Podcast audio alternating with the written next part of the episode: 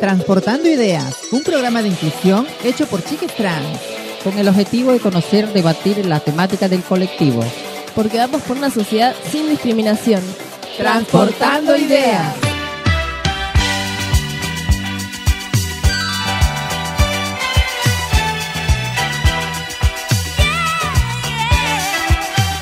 Hola, ¿qué tal? ¿Cómo están? Bienvenidos a Transportando Ideas en cuarentena. Bueno, cuarentena ya no, estamos ya, entramos a otra fase acá en Argentina, ¿no? Este, bueno, primeramente me presento, como siempre, soy Sasha y estoy acompañada, como siempre, de mis dos compañeros, de Fran y de la Chinita. ¿Cómo estás, Fran? Hola, Sasha. Todo bien, un placer estar otra semana acá eh, en el programa con ustedes, así que nada, con, con muchas pilas para hoy. Hola, Chinita. Acá, como siempre, tratando de pedirle a Dios para que nos un, día más nos podemos reunir para hacer unos, unos temas muy fuertes y agradecer que nos dan esta vida, ¿no? Esta oportunidad para seguir grabando y, agradecerle a Dios porque nos da esta oportunidad y este gozo de tratar de, de hacer un programa cada día mejor. Claro que sí. Agradecemos también a Mica, como siempre, que está en la edición y a Alejandra en la producción.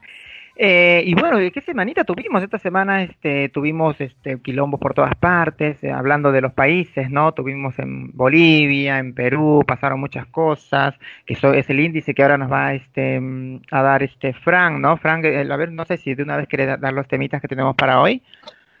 bueno, ya que empezaste con lo internacional, vamos a hablar un, un poco sobre lo que estuvo pasando en Bolivia con la asunción de Luis Arce eh, lo que estuvo pasando en Perú con la destitución de, del presidente. Lamentable. Eh, Tenemos noticias de una compañera trans en Paraguay, eh, sobre algunas cosas que estuvieron pasando hasta en Suiza. Nos fuimos bastante lejos de Latinoamérica esta vez.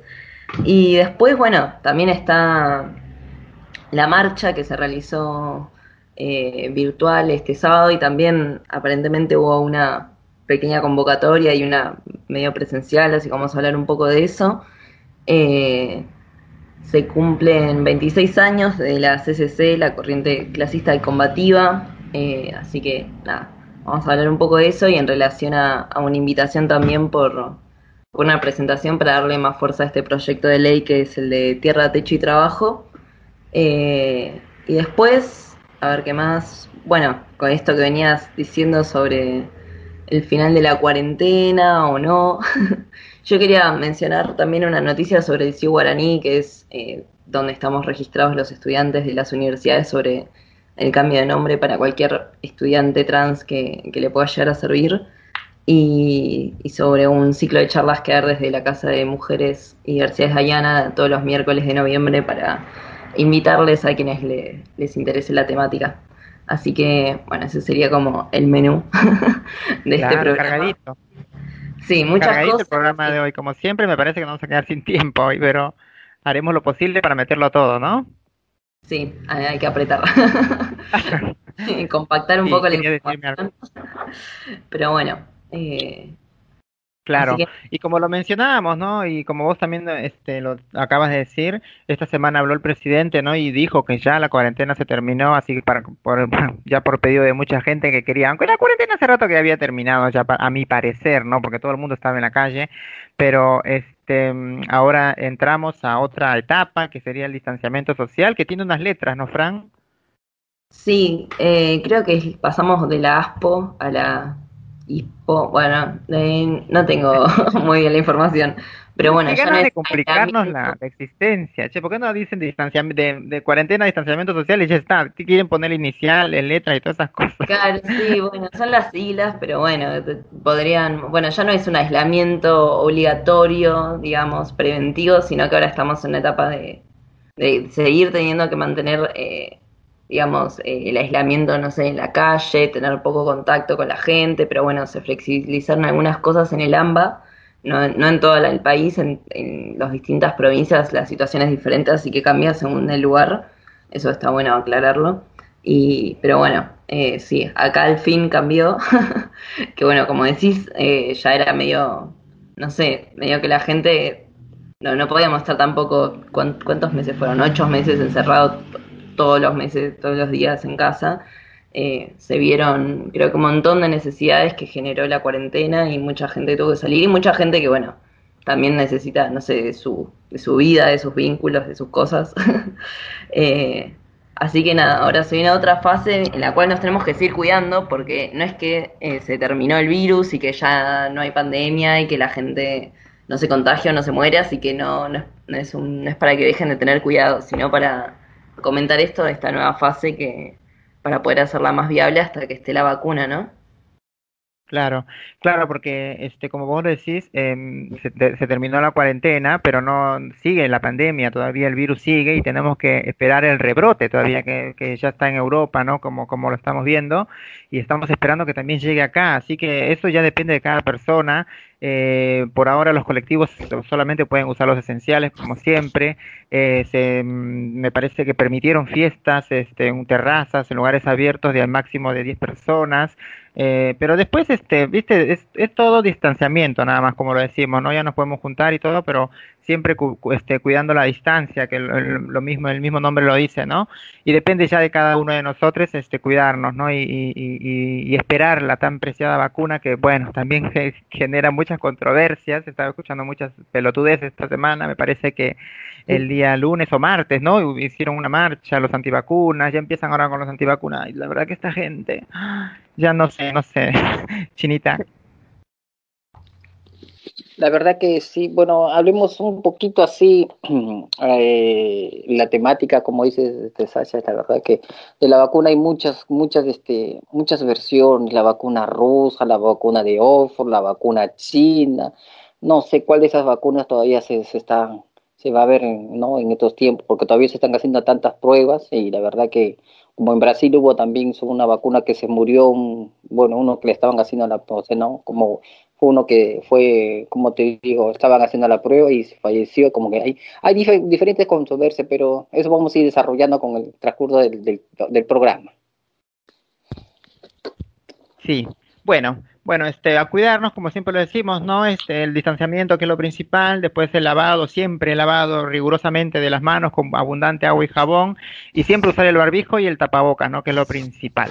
Bueno, gente, ¿qué les parece? Vamos a tomar un poquito de agua, unos mates, y regresamos con algo, vamos con algo de música y regresamos con los temas que tenemos para hoy. Ya volvemos.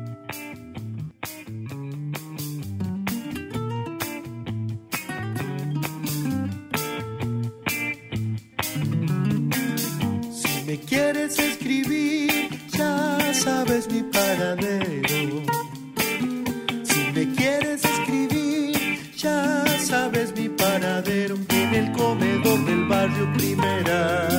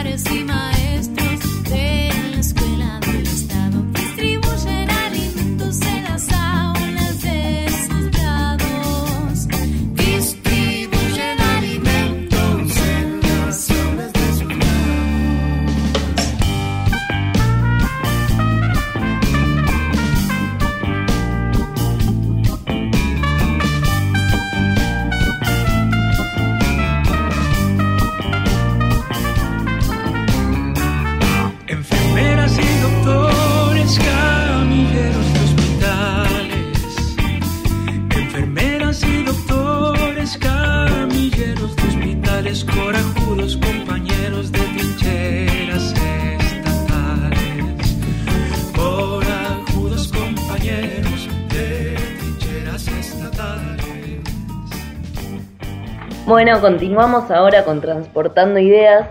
eh, y bueno, como dijimos antes en el índice, vamos a.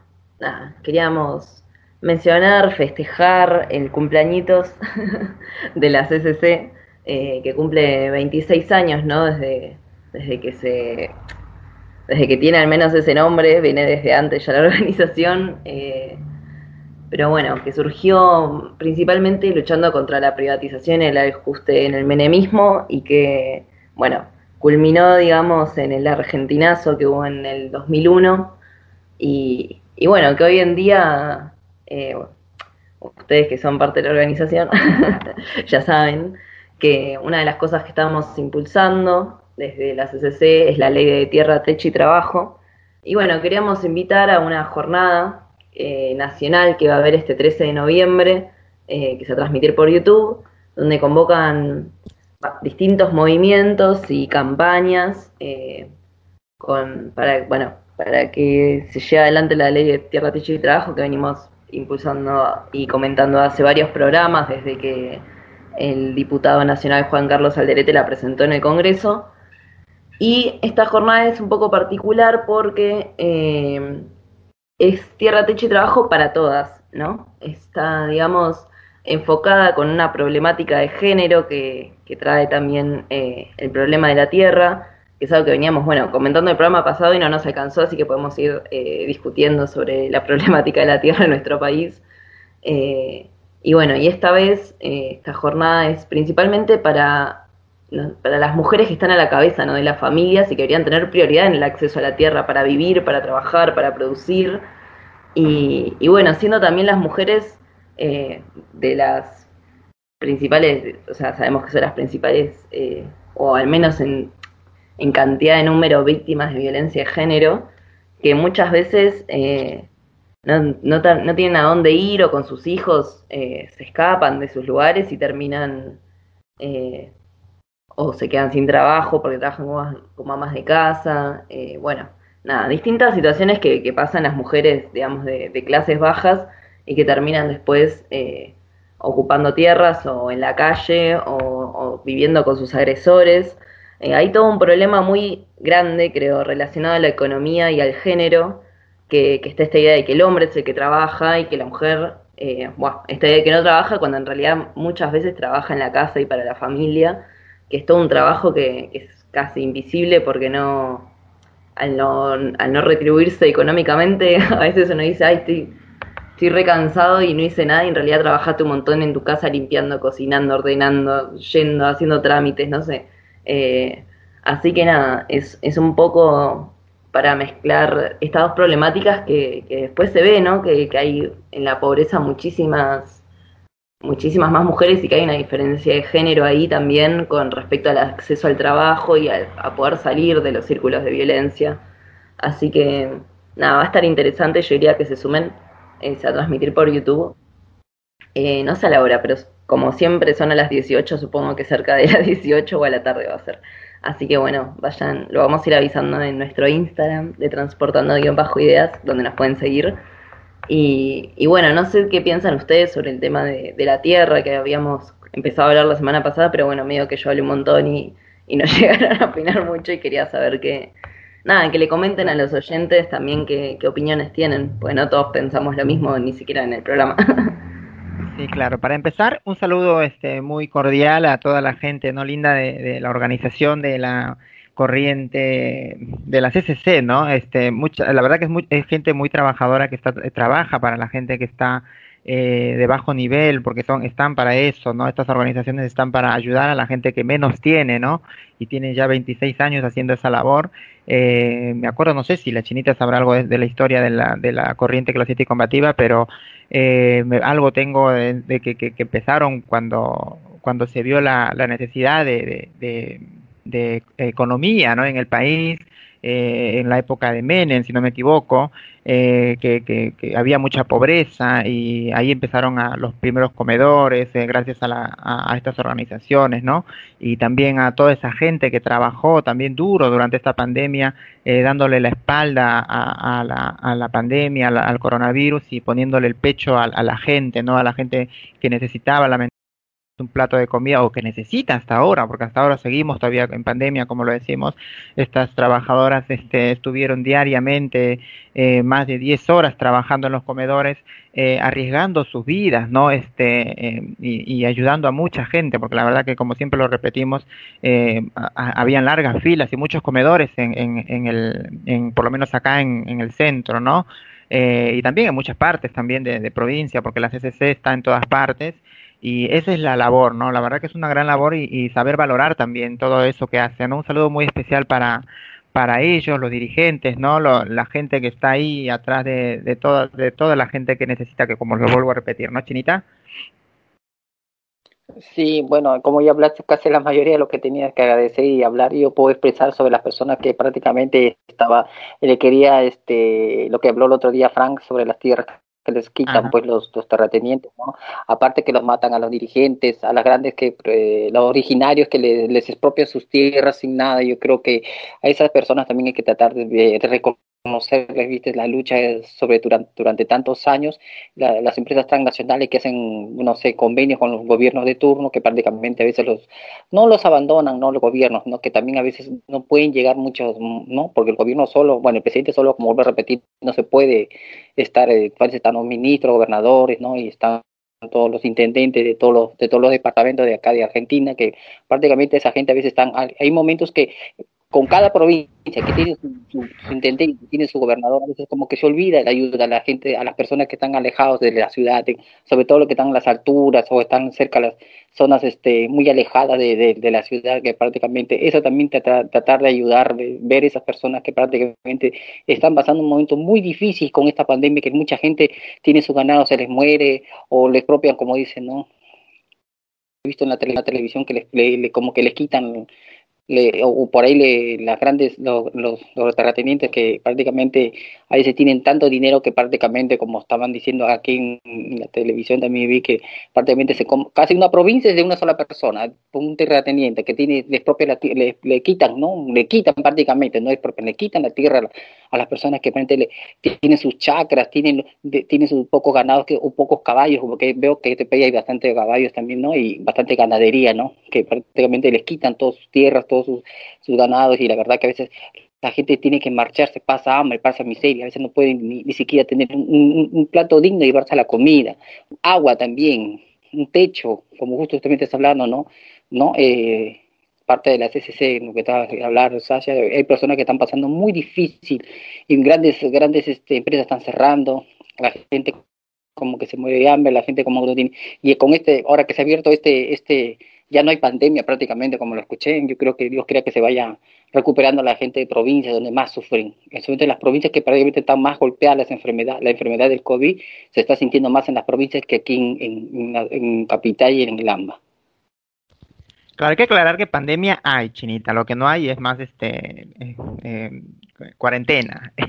Para la pandemia sigue todavía hasta que llegue la vacuna y podamos curarnos, ¿no? Eh, bueno, sí, la semana pasada entramos un poquito en controversia, ¿no? Por ahí, no sé, a algunas personas no les gustó lo que yo dije y todo eso. Yo quiero aclarar que yo no estoy en contra de la gente que necesita un hogar, porque yo también estuve en esa situación y todos estamos en esa situación, creo, algunas veces, ¿no? Pero, este eh, yo pienso que acá, como le, lo, le, dije la semana pasada a Fran, eh, el que tiene que hacerse cargo es el presidente, ¿no? Y no sé, ver cómo llegaron a tener esas tierras o cómo este, esta gente que dice Fran que tiene toda una, una ciudad entera, ¿no? dueña de una ciudad entera, cómo lo, si lo tuvo eh, de mala procedencia, que lo, lo, lo vean, lo, lo investiguen, ¿no? Y pueda comprar esa tierra el presidente y dárselo a la gente, ¿no? O construir algo y darle los departamentos como hacen en varias, en varios lugares, este, hacen eso, ¿no? Y la gente lo tiene que pagar. Pero lamentablemente también está la mafia, como lo dije, ¿no? De la, porque ya había gente que estaban vendiendo los terrenos, había gente, ayer en retiro también los departamentos que hicieron para la gente supuestamente necesitada, después estaban en venta por los mismos dueños que le dieron los departamentos, había gente, personas que tenían cuatro departamentos, eh, otras son, son todos líderes, ¿no? Que también, este, no sé si hago bien en meterme en esas cosas, pero son líderes que por ahí tenían cuatro departamentos, cinco departamentos, un solo dueño, y la verdad que eso también es injusto. Tendría que verse, haber más investigación en esas cosas, Fran. Sí, la verdad es que la corrupción cuando hay necesidad es, es una bronca, es lamentable, y repudio a cualquier persona que se aprovecha de, del sufrimiento de otros, ¿no? Porque esas, esas casas, como decís, tiene que ser cada una para una familia que le haya pedido. Aparte, no, no le repartieron eh, esos departamentos a todas las personas que lo necesitan. Así que bueno, eh, nada, es una cagada eso. Pero después, eh, nada, como decís, no sé, o sea, este proyecto el de Tierra, Techo y Trabajo no es solo para que la gente tenga un pedazo de tierra, sino también para que se construyan viviendas y que eso genere trabajo y que el trabajo genere que la, gente viva mejor y que también, eh, que, o sea, que yo creo que el trabajo, que, que un país que tiene, eh, digamos, poca desocupación, es un país que, que crece, ¿no? Porque es un país que, que se mueve y uno cuando tiene trabajo y tiene ingresos también, eh, digamos, que, consume y vive y, produce, o sea, no es un no es un gasto, hay que verlo como una inversión siempre, eh, el trabajar, el tener viviendas, el, aparte trabajar por, por algo que va a ser una necesidad y que después va a ser para uno. eh, bueno, por eso me parece tan importante eh, el proyecto y también que tenga un enfoque de género viendo esas problemáticas que atraviesan las mujeres principalmente al estar a cargo de familias, pero bueno, que también atravesamos el colectivo LGBT, ¿no? Cualquier persona en realidad que suele ser, eh, digamos, marginada o discriminada por alguna razón y corre peligro de estar en la calle, eh, también estaría bueno, sobre todo si tiene niños a cargo, que, pueda acceder a una vivienda, ¿no? Que el Estado le facilite eso y que tanta gente que tanta gente no, que poca gente tenga tanta tierra y que ni siquiera la pueda poner en uso porque es demasiada, eh, nada, que, se hagan cargo de, de repartirla más justamente entre los ciudadanos, me parece, cuando hay tanta necesidad, ¿no? Y así que nada, por mi parte, principalmente eso y bueno, y saludar a toda la gente que integra la CCC que no solo sostuvieron los comedores desde, eh, desde la pandemia, sino que también, bueno, saliendo desde la crisis del macrismo, entramos en la crisis de la pandemia, que aún así siguieron ahí a todas las, eh, a todos los promotores, promotoras principalmente en prevención de violencia de género, a los promotores de salud y a toda la gente que hace un laburo que es súper necesario y que se basa principalmente en las necesidades ¿no? de, de las personas y, y bueno, que creo que es la forma de, que el pueblo salga para adelante. Así que nada, Claro, trabajaban para la necesidad de la gente, ¿no? Para la gente necesitada, sin, sin embargo, en otros lugares, en los barrios de Belgrano, de la gente se salía a hacer este, marchas anticuarentena y todas esas cosas por aburrimiento, nada más, ¿no? Mientras que otra gente estaba trabajando para ayudar a la gente. Pero es así, ¿no? A veces este, hay, hay gente que tiene mucho y quiere más, y gente que tiene poco y ayuda con lo poco que tiene, ¿no?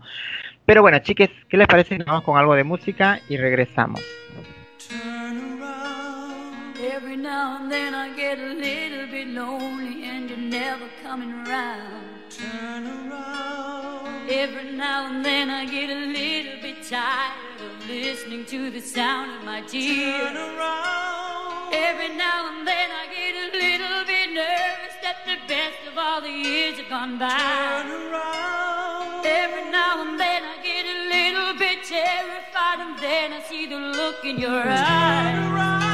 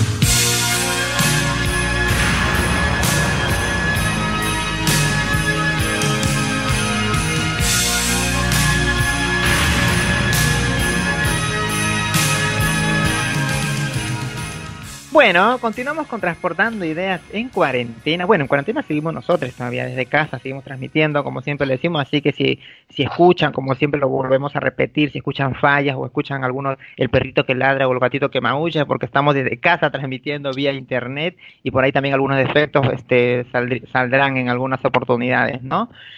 Y bueno, continuando con el tema, ¿no? De, de tierra, techo y trabajo, que es, este, la verdad que una gran labor que necesitamos, este, hacerlo ya de inmediato, ¿no? Eh, también, como lo dijo Fran en el, en el bloque anterior, eh, lamentablemente a veces es- esto está destinado más a las mujeres porque las mujeres son las que más por ahí tienen la necesidad de eso, ¿no? Este, evitaría muchas muertes, lamentablemente porque algunas mujeres, como dijo Fran también, soy muy repetitiva con lo que dice Fran, viven con sus, con sus agresores y lamentablemente a veces terminan asesinadas por eso también, ¿no? Porque eh, muchas tienen que estar ahí al lado de esa persona, que por ahí como, como lo dijo también una vez la chinita, por aburrimiento, el hombre es- es- este, la agarra y la maltrata y la mujer porque no tiene a dónde ir, también se queda por necesidad en ese lugar, ¿no? Sería bueno esto para, para las mujeres, ¿no? Después Frank lo va a explicar un poquito mejor. Y también otra de la gente que, que también sufrimos, ¿no? Sufrimos en general eso, la falta de, de techo, somos la gente de trabajo también, ¿no? De trabajo y de tierra, que es lo mismo, es- somos la gente LGBT, ¿no? La gente trans mayoritariamente, porque eh, lamentablemente no, no, a veces no, no podemos tener tan fácilmente la accesibilidad a un domicilio o a un departamentito que te dan para pagar, porque hay que eh, aclarar que los departamentos que te da el gobierno no te los regala, sino que te los da para pagar, para pagar en cuotas mensuales, ¿no? Como si estuvieras pagando un alquiler, obviamente mucho menos que un alquiler, pero conviene, siempre conviene, ¿no? Porque vas pagando un alquiler, pero vas pagando tu departamento ya que es algo propio. Pero lamentablemente, como lo decía, eh, las, las chicas y los chicos trans eh, no, no podemos acceder a esos beneficios a veces porque algo primordial que tiene que tener una persona es un cargo de familia que, que la mayoría de nosotros, de nosotras y nosotros, no, no tenemos. Entonces, por eso es que nos niegan también esa posibilidad de tener un techo, ¿no? Y me parece que eso te- es algo un poco injusto, porque también tenemos derecho de tener un lugar donde vivir, ¿no, Fran? Sí, ni hablar. Creo que, que muchas veces hablamos de, bueno, de la expulsión que hay de muchas veces por la discriminación en nuestras propias casas o cómo, no sé, tenemos que, digamos, irnos también, ¿no? Para poder eh, estar seguros siendo quienes queremos ser, lo cual suele ser una decisión bastante difícil. Eh, y bueno, mucha gente, mucha gente trans viven en, en conventillos trans o en hoteles trans o digamos como, o sea, se termina armando redes de comunidad porque es muy difícil eh, a veces hasta incluso que te tomen, que te, que te alquilen un lugar por ser trans. Hay mucha, la discriminación llega al punto de no querer alquilarte, al punto de, de decir no, vos acá no. eh, y bueno, que eso complica en todo sentido, porque no sé, si nos extendemos también, eh, nuestra comunidad eh, tiene históricamente un, problema de, de discriminación que nos lleva también a lo económico, ¿no? En, en el lugar que ocupamos las personas trans en la economía, que, que mayoritariamente, eh, sobre todo más visible, eh, las mujeres es en la prostitución, aunque también hay un montón de varones trans que se prostituyen. eh, y bueno, que, que todo esto genera también que, que, nada, que con la plata que hacemos, eh, a ver a qué podemos acceder, ¿no? El problema del, del trabajo. Eh, así que nada, estaría, estaría buenísimo que el enfoque de género que se dé también pueda incluir las diversidades. Me acuerdo cuando hace unos meses teníamos la noticia de una monja que, que había- no sé si donado o construido con mu- 14 mujeres trans, casas para ellas.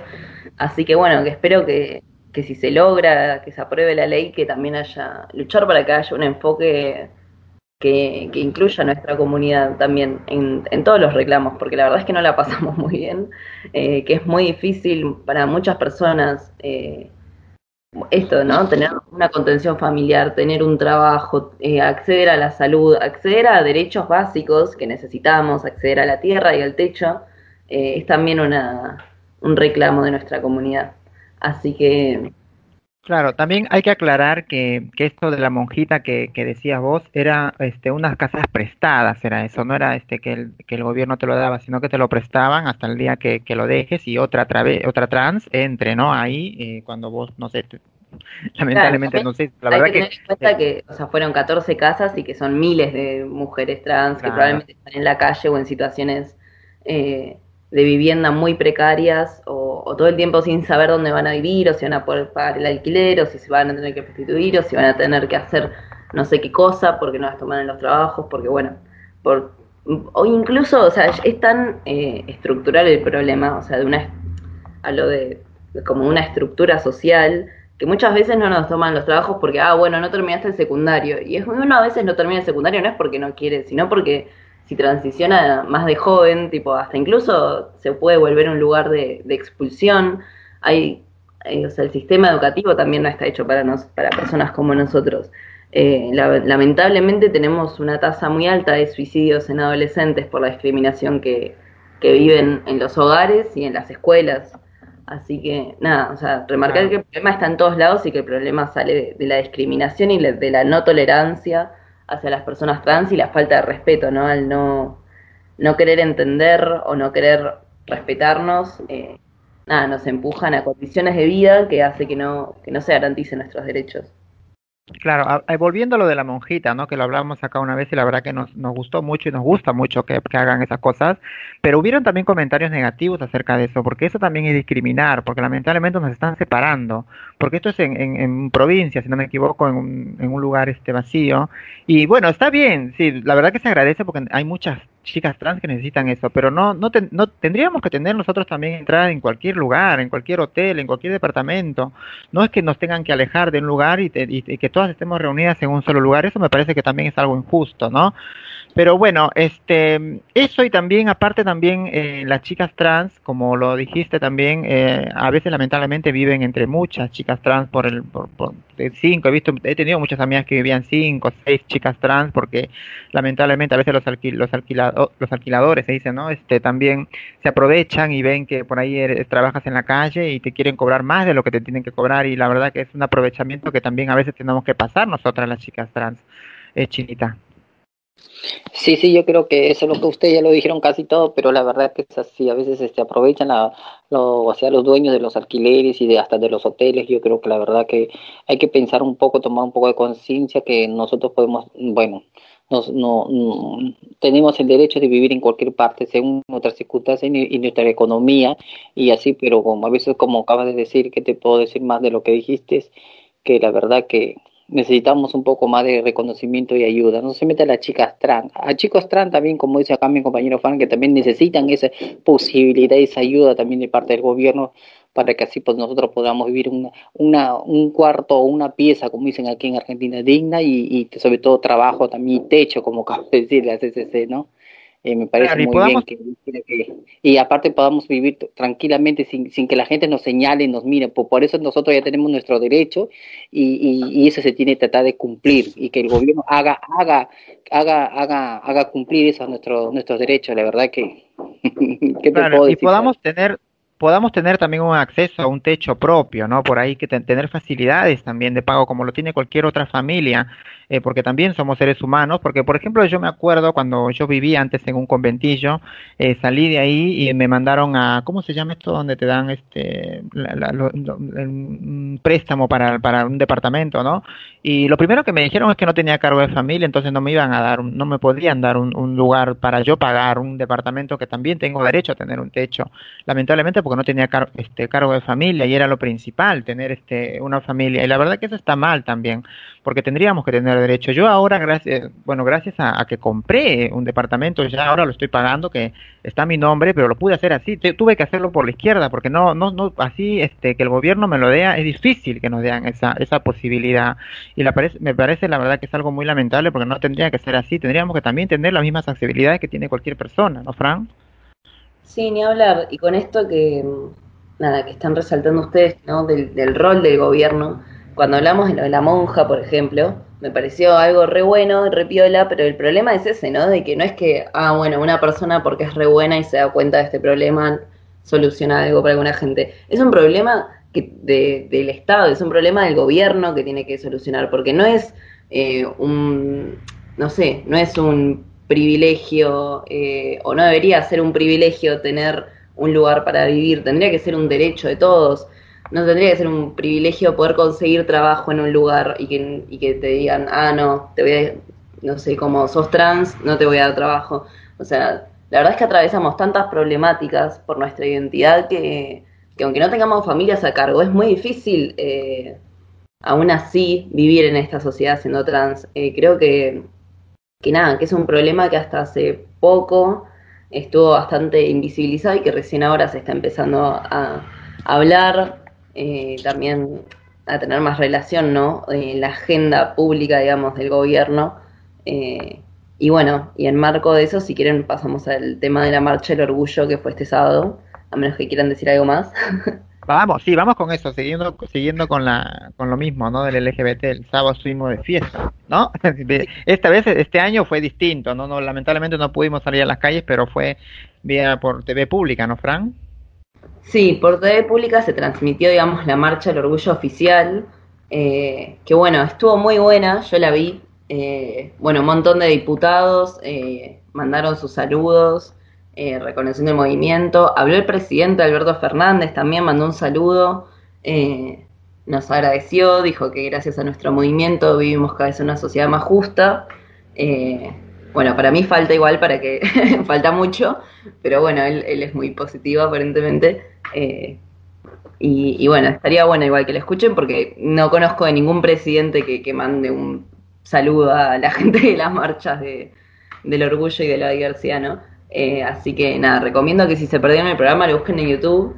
Y está bueno porque, bueno, invitaron a, hubo varios activistas invitados, hubo artistas también que tocaron eh, música y, y bueno, se hizo también un homenaje a César Sigliuti que, que falleció este año, que fue uno de los pioneros del movimiento, como, como lo dijimos en el programa de aquella semana, no me acuerdo en qué mes fue, pero estuvimos hablando de eso y, y nada, lo mencionaron un montón.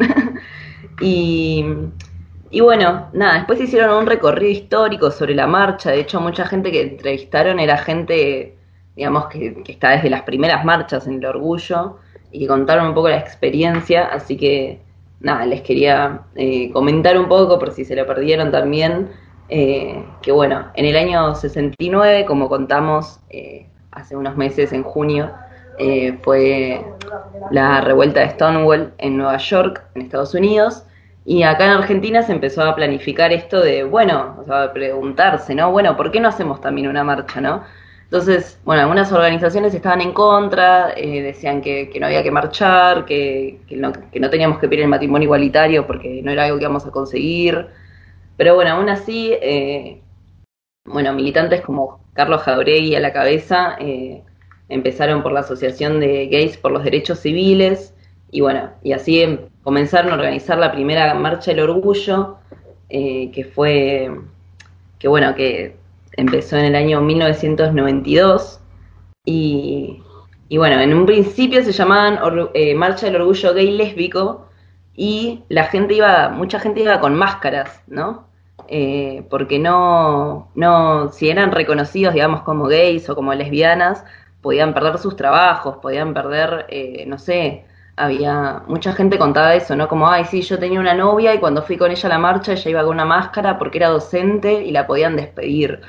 O cosas que por suerte hoy en día, digamos, eh, no vemos o no son tan, tan así. Era muy poca gente la que asistió a las primeras marchas y, y bueno, eh, después una compañera trans cuenta que decía, no, la- las travestis y las trans íbamos sin nada porque nosotros tenemos esta cara en todos lados, o sea, no tenemos que ocultarnos porque la gente nos ve y ya sabe quiénes somos. Eh, no esta diferencia que había entre poder estar en un armario de parte, digamos, de, de la homosexualidad, de los gays y de las lesbianas y de la parte de, de la realidad de las personas trans, que era una realidad diferente. Y que bueno, recién en la cuarta marcha eh, se empezó a llamar eh, Marcha del Orgullo Gay, Lésbico, Trans, Travesti, que fue la primera vez donde, digamos, nosotros, nuestra comunidad trans empezó a figurar, porque antes no, estaba, era Marcha del Orgullo Gay, Lésbico. Y, y bueno, desde la segunda marcha lo que, digamos, lo que pedían era que vivir libres en un país liberado, eh, que bueno, es una consigna que creo que está presente hasta hoy en día. Y bueno, y recordaban que en ese momento, en 1992, era un momento de muchas movilizaciones, bueno, de lucha contra el menemismo justamente, contra los ajustes en todos esos años, que fueron los primeros años de la marcha, por lo cual había nada, esto, este fuerte impacto de, las movilizaciones y de las organizaciones, justo donde contamos más o menos que, que comenzó la CCC, más, más o menos que en el mismo momento comenzaron a estar las marchas del orgullo. Y, y bueno, que comentaban también que el problema central era la policía, porque que era una herramienta de represión a nuestra comunidad muy fuerte en ese momento, de que nos perseguía, nos extorsionaba, nos torturaba, nos encarcelaba. Era muy común, sobre todo para las compañeras trans, eh, ir a la cárcel porque, porque sí, o sea, porque te ven parada en la calle y te llevaban. Y de hecho, bueno, eh, hubo mucha, digamos, doctrina moral y previo y posterior a eso con la dictadura, mucho secuestro y desaparecidos de nuestra comunidad, ¿no? De esto de, que somos pervertidos de la moral o que eso es un delito, o sea, básicamente por, por ser como somos. Así que, nada, creo que fue muy importante, ¿no? Todo ese cambio que comenzó en Argentina y que hoy en día es la base de, de la lucha de, de nuestros derechos, de haber conseguido un montón de derechos y de seguir luchando para que se hagan efectivos también. Eh, así que bueno, eso bueno, es más o menos así como empieza y, y me gustaría igual que lo puedan ver porque dura una hora y veinte y la verdad es que vale la pena eh, hacer ese, ese recorrido un poco más, digamos, eh, profundizado más allá de lo que yo les pueda contar para conocer la historia de- del colectivo.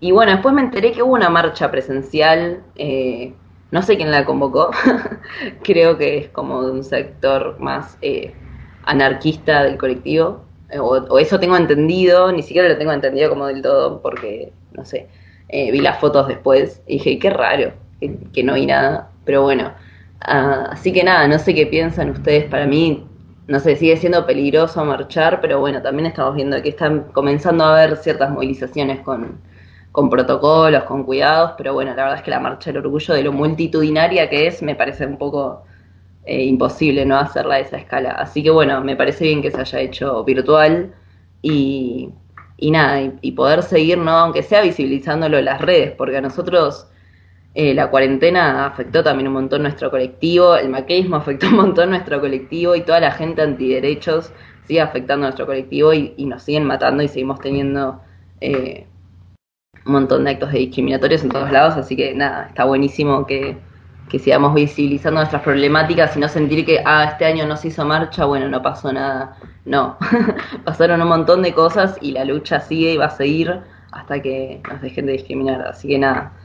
Tengo entendido que ustedes no comentan porque yo les pasé el link para que vean la marcha y se colgaron y se durmieron. Así que nada, después la van a ver y me van a contar qué les pareció. Sí, la verdad que sí, no, no hicimos la tarea, no, no, no lo vimos. Yo la verdad que me, re- me reolvidé porque yo estaba trabajando justamente, pero la verdad que está muy bueno para verlo, está en YouTube, ahora lo vi, así que en un ratito lo voy a ver y lo voy a, voy a comentar un poquito si, si da, ¿no? La otra semana para comentar un poquito acerca de la marcha. Por lo que vi estuvo muy buena, está bueno, ¿no? Visibilizarnos, como vos decís, para que la gente vea que estamos todavía, ¿no? Y que existimos todavía. Chinita. Sí, de verdad que te, de- te debo una, le vi un poco, pero no mucho, pero bueno, a veces este, bueno, voy a tratar de verlos, Fran, porque gracias y disculpa que no es que no te hacemos caso, pero a veces tenemos cosas que hacer, ¿viste? Pero bueno, Eh, la verdad Fran que también, me- Fran también creo que tenga cosas, tienes que cosas que hacer, ¿no, Fran? No, no creo que ande todo el día rascándose la panza. Ojalá. Pero, bueno, pero está bien eso lo que dijo Fran. La verdad que a mí me, me, he quedado sorprendida. Lo, bueno, así como que como acaba de decir, ¿no? Que el presidente, la verdad, mm, no sé, es primera vez que escucho, bueno, el que he escuchado una versión lo que acaba de decir Fran, que el presidente, bueno, un presidente, eh, bueno, aquí en Latinoamérica, hable, se exprese tan lindo sobre nuestro colectivo y que tenemos que seguir para adelante. ¿Qué puedo decir más? Claro, el presidente que también tiene un hijo gay, por eso también tiene un poquito más de, de accesibilidad hacia nuestro, hasta nuestro grupo, ¿no? Porque to- to- todo el mundo lo sabe que su hijo es este gay. Bueno, obviamente no tiene nada que ver, pero sí, la verdad que es un presidente muy inclusivo. Mira que hasta el Papa, este, ¿cómo se llama? Este, lo apoya y nos apoya con lo último que dijo, ¿no? Pero bueno, vamos a esperar que siga, siga nuestra lucha, seguirán las marchas, el otro año será distinto, saldremos a la calle a bailar, a, a conocer gente y todas las cosas como el año pasado que estuvo re lindo, ¿no? Bueno, gente, vamos con algo de música y regresamos.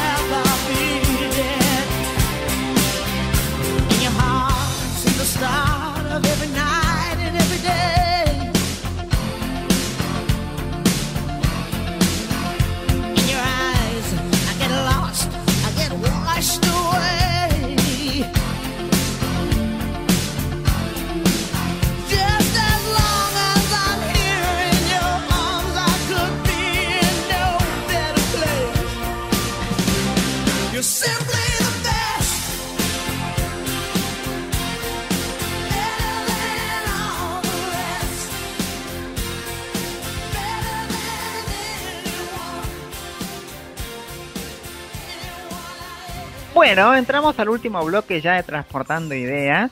Y ahora lamentablemente tenemos este, noticias buenas y noticias malas en, algún, en algunas, bueno, con algunas noticias, ¿no? Como voy a repetir. Eh, lamentablemente tengo que hablar ahora, vamos a hablar un poquito de internacionales, ¿no?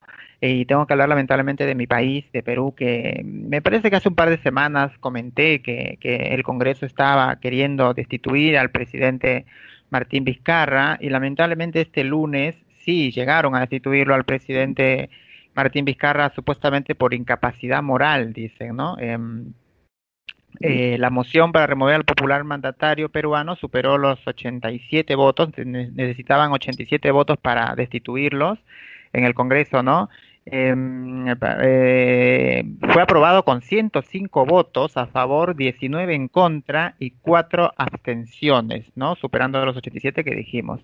Eh, lamentablemente, eh, como siempre, como lo dije yo la otra vez, no, no, no no sé si era el momento ahora. Sé que por ahí el presidente tiene causas, me parece que lo están investigando por, por algunos, em, por, fraudes, ¿no? Algunas cosas que hizo mal, me, supongo que en el 2014, por haber recibido sobornos, me parece cuando era gobernador en 2014, imagínense, y ahora le vienen a sacar el juicio faltándole cinco meses de, de, de mandato, ¿no?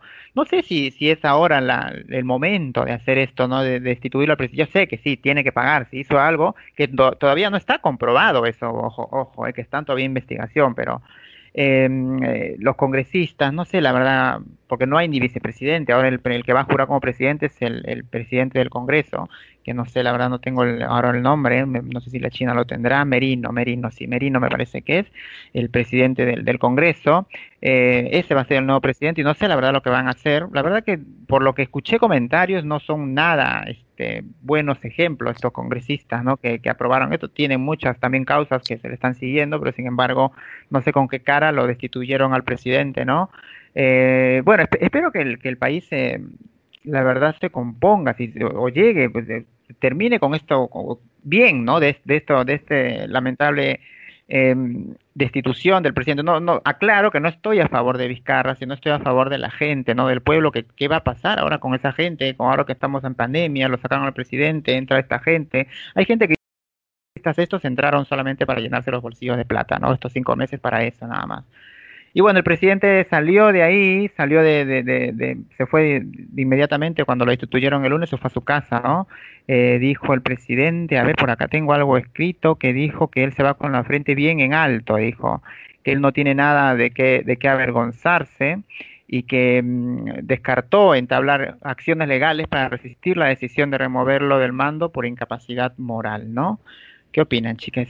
Yo la verdad que, yo la verdad que pare, mira, yo la verdad, bueno, por lo poco que sé de la noticia, pero me doy dando cuenta que prácticamente esos, esos que lo, de- lo- los están destituyendo es del, gru- grupo de, ¿cómo se llama ese del que está de, el grupo fue de la, de la Keiko, de ese grupo donde saca- esos congresistas son los que le han, le han estado ahí este, debatiendo en el Congreso. Uno de ellos creo que más o menos, uno que todavía tienen, como dices, como acabas de decir, Sasha, que todavía tienen, ellos tienen causa y sin embargo están, eh, están destituyendo a los, al, bueno, lo han destituido mejor, al presidente, ¿no? Porque la verdad que como acabas de decir, la verdad en eso sí no tengo mucho sentido, no, no, no investigué mucho, voy a tratar de investigar eso también el programa que viene el próximo miércoles, que lo han tenido que, bueno, lo han prácticamente lo han destituido el presidente y, prácticamente no sé cómo va a quedar el país porque yo veo que todo, todos los presidentes, claro, tienen su, su momento, ¿no? De, de, que tienen sus causas, pero yo creo que la verdad deben tomar un poquito, tener un poquito más de conciencia que hay,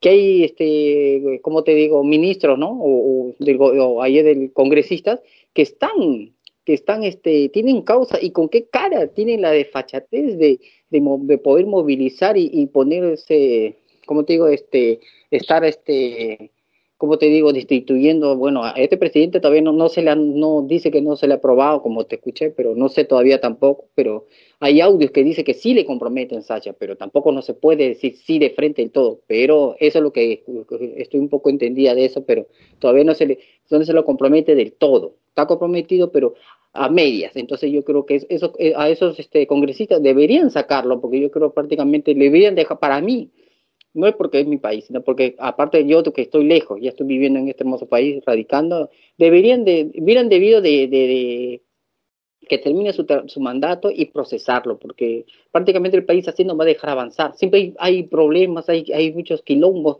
hay muchas este, dimes y diretes, que un, uno que a pesar que tiene causa, embarra otro, otro embarra otro, y eso no es como que el, el, país no avance, no, no, con esta pandemia peor, el desorden siempre se viene, ¿viste? el caos sobre todo, yo creo que no estoy de acuerdo lo que, lo que acaban de hacer con el presidente, no, porque prácticamente a mí no, no, no estoy en contra ni a favor, pero yo viendo de lejos de, de, la perspectiva que estoy viendo en este país, no es bueno para, para el Perú, porque Perú prácticamente también se está pasando la pandemia más fuerte, que prácticamente muchas muertes que ha habido, ¿viste? Ha sido uno de los terceros cuartos de Latinoamérica y la verdad que deberían tomar un poco de conciencia y dejarle trabajar, hubieran dejado de que termine, porque no sé con qué cara todavía se, se les acusa, se les acusa si, si esos congresistas tienen causa. De verdad que no estoy de acuerdo. Sí, Fran. Eh, sí, bueno, me parece más eh, importante escucharlos a ustedes que también tienen gente que vive allá, pero claro.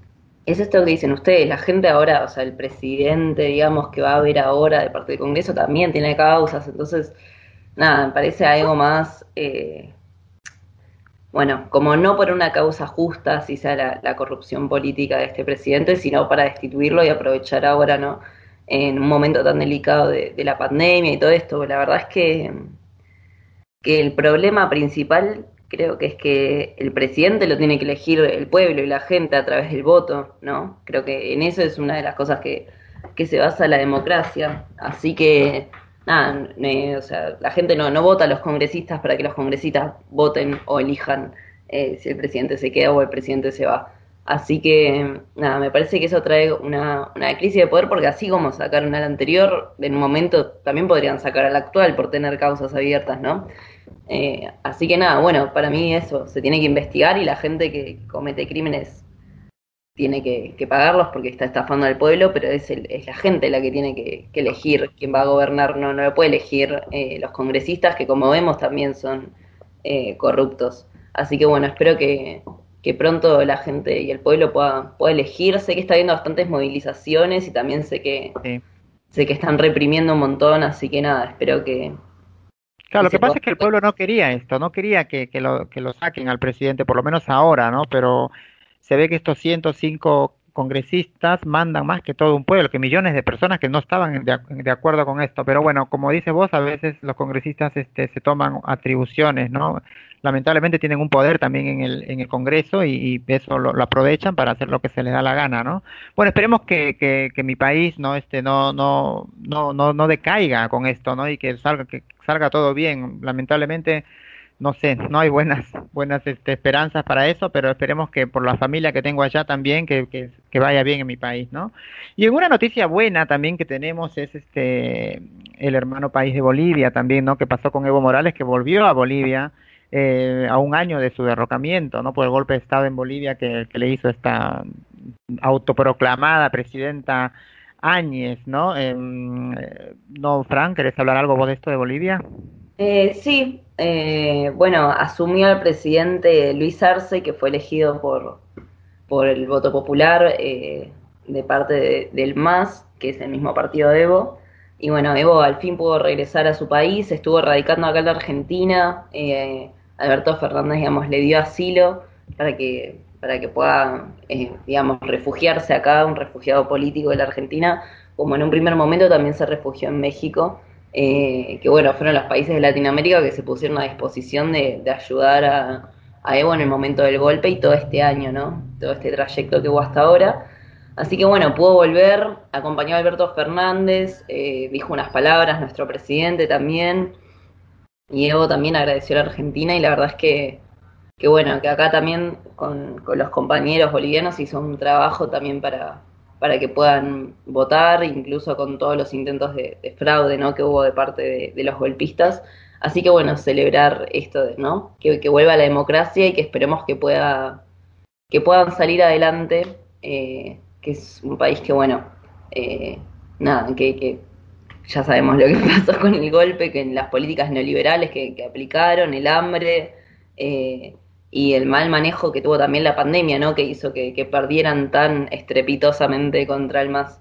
Y la represión, ni hablar también de, de la violencia con la que se manejaron.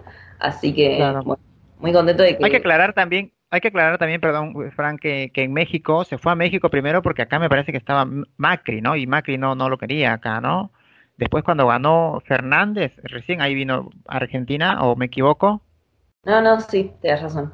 Fue así. Ajá, fue, fue por eso, porque obviamente Macri es igual que Áñez, que también es, es este eh, igual, igual que ella, viste, la misma, la- la misma. Eh, así que Sí, bueno. claro, bueno, felicidades, ¿no? Al pueblo este boliviano que, bueno, dijo Evo Morales, vamos a devolverle la dignidad y la soberanía al pueblo boliviano, que es lo, importante, ¿no? Que Bolivia siga creciendo, porque la verdad que con Evo crecieron mucho, no sé la verdad por qué lo, lo, lo derrocaron, como, como decimos siempre es el poder, el poder de la gente así narcisista, ¿no? Chinita.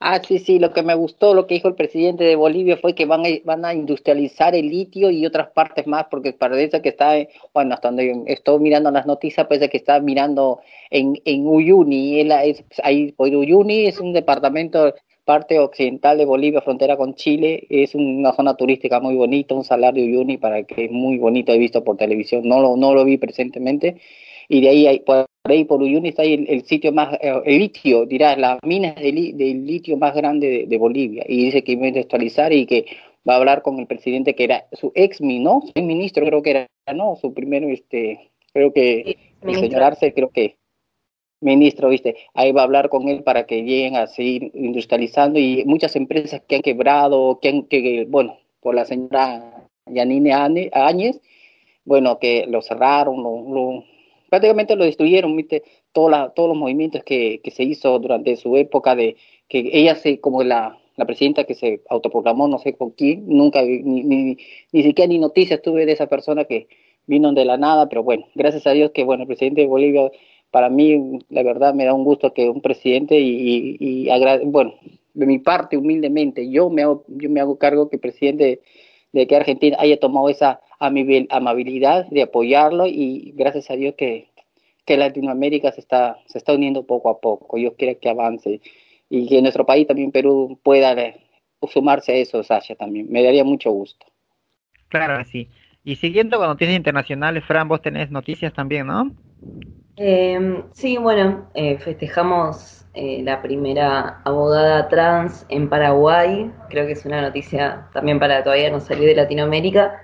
Y bueno, hablando también de, eh, bueno, de Argentina, si bien no es muy internacional, pero para meterlo ahora, ya que estamos hablando de, de los logros que hay del acceso a- al trabajo y a la educación de parte de, de las mujeres trans, eh, bueno, supongo que recordarán el caso de Luz Aimé, que estuvo presa ocho meses en la cárcel de Seiza y después dos años con una penitenciaria, eh, ay no, ¿cómo se llama? Eh, con, bueno, carcelación a domicilio, no me sale el nombre de la palabra, pero bueno, y que bueno, encarcelada injustamente, como siempre decíamos, presa por ser trans, y bueno, no solo conseguimos absolución, sino que ahora, eh, en el marco de, de una reparación histórica hacia la población travesti trans, le dieron un trabajo en el Congreso eh, de parte, como digamos, como asistente de la parte de diputados, lo cual nada, celebramos porque la verdad es que la ley de, de cupo laboral trans está para eso, ¿no? Para,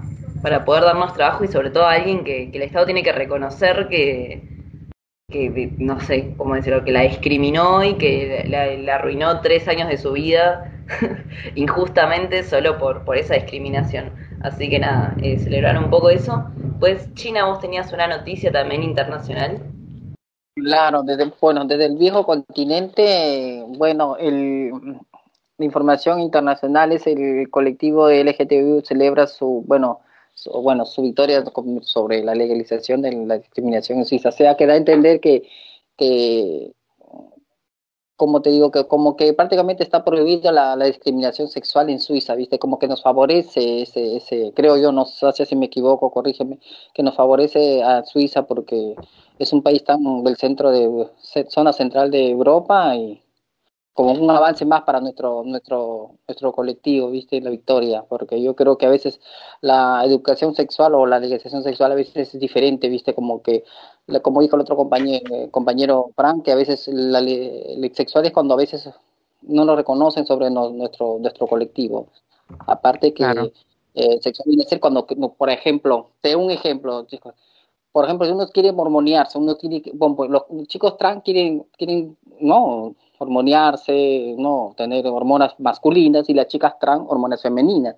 Entonces, como que eso también entra en ese, en esa información internacional que para mí me da un gusto que Suiza haya tomado esa determinación. Digo yo, me Claro. equivoqué. aprobaron el sancionamiento de la homofobia, ¿no? Como una manera de discriminación. Antes no, no, no lo, no lo tomaban como una discriminación la homofobia o el odiar a, la- a los gays, ¿no? Que, que es lo que quiere decir este homofobia. Y hablando un poquito de, lo que me, me con- contabas, Fran, vos de Kimberly Ayala, que es la primera abogada trans de, de Paraguay, ella juró eh, a las 11 de la mañana en Palacio de Justicia, pero ella ya tiene cinco años de haberse recibido en la facultad y se lo negaron eso dos veces al derecho de jurar y acceder a su matrícula. Y, y por eso que ella lo pidió ya por tercera vez, pidió el pedido de juramento ante la Corte Suprema y recién ahora, después de cinco años, le dieron este, la posibilidad de jurar, ¿no? Porque eh, ese logro representa también un hito en el país por tratarse de la primera persona trans en convertirse en abogada, pero hay que recalcar eso, ¿no? Que no es que recién se, se, se- se matriculó, sino que tiene cinco años luchando esta mujer. La verdad que es, es increíble, ¿no? Claro, no, bueno, qué bueno que tenías mejor la noticia. Aparte de sorprende, ¿no? Porque no, no es que debe ser la única abogada trans que exista en Paraguay, sino que debe ser la primera a la que el Estado reconoce como tal. Eh, así que bueno, me parece bueno que, que ella haya sido pionera de este acto y que, que esperemos que a partir de ahora sea más sencillo para la gente que viene, porque la verdad es que no poder recibirte tus estudios por tu identidad de género es, es lamentable, ¿no? Es precisamente todo esto que, que venimos hablando para eso se necesitan leyes antidiscriminatorias, ¿no? Para que no nos hagan estas cosas. Y, y bueno, nada, eh, yo quería comentar que ahora, bueno, medio lo dije al principio por arriba, pero bueno, ahora en el CIU Guaraní, que es eh, donde figuramos los estudiantes de, de facultades, eh, se puede cambiar el nombre sin necesidad de cambiar el DNI al fin, cumpliendo, digamos, la ley de, de identidad de género. Así que bueno, el programa que viene cuenta un poco mejor cómo se hace por si alguno lo necesita, pero cualquier cosa nos pueden escribir si tienen alguna duda. Y comentar, por último, que eh, va a haber un ciclo de charlas de la Casa de las Mujeres y Diversidades de Diana, eh, que se va a transmitir por Facebook todos los miércoles y que el miércoles que viene se va a hablar sobre un panel eh, sobre el aborto. Este miércoles pasado se habló de eh, la prostitución, de la explotación sexual y la trata. Y, y bueno, que el del aborto creo que va a estar interesante porque el gobierno anunció que va a mandar el, el proyecto de ley o que no sé, que va a empezar a haber una movida con respecto a eso ahora en noviembre, diciembre, así que nada, estar atentos con lo que vaya a pasar, ¿no? Sí, muy bueno, buena información. Entonces hoy día tuvimos de todo, ¿eh? Tuvimos un programón como siempre. Pero bueno, chiques, como todo tiene su final, esto también tiene su final, lamentablemente. Nos tenemos que ir hasta la próxima semana. No sé si quieres decir algo, Chinita. No, quería despedirme. ¿Puedo? Sí. Claro. Bueno, me bueno, agradezco y, y trato que no, no tomen un poco de paciencia, que por ahí, como acabas de decir, que a veces nosotros no, no somos este, profesionales, pero tratamos de hacer un trabajo, un laburo bueno y tratado, tratar de investigar un poco mejor, si a veces no lo terminamos las temáticas y parece estar la semana que viene para termine, terminar de desarrollarnos. Y agradezco a las personas que por ahí nos escuchan humildemente, esta humilde servidora. Si Dios quiere, seguiremos el próximo miércoles. Saluda a toda mi familia, al nacional e internacional y sobre todo también a, la- mis compañeras de violencia de género contra la mujer y el Rincón de Luz también, a todos y a todos, todos.